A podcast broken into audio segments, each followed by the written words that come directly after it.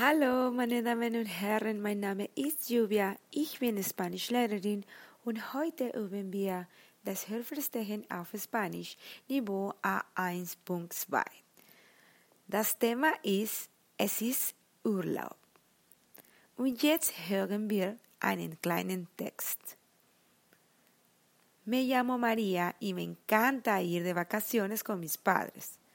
Todos los años, en verano, viajamos a una ciudad de Europa.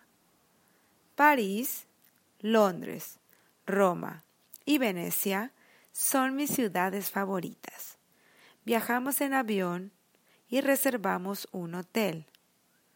El hotel es la opción más cómoda para hacer turismo, pero a veces es un poco caro. Después visitamos los monumentos y los museos de la ciudad. Es importante llevar un mapa.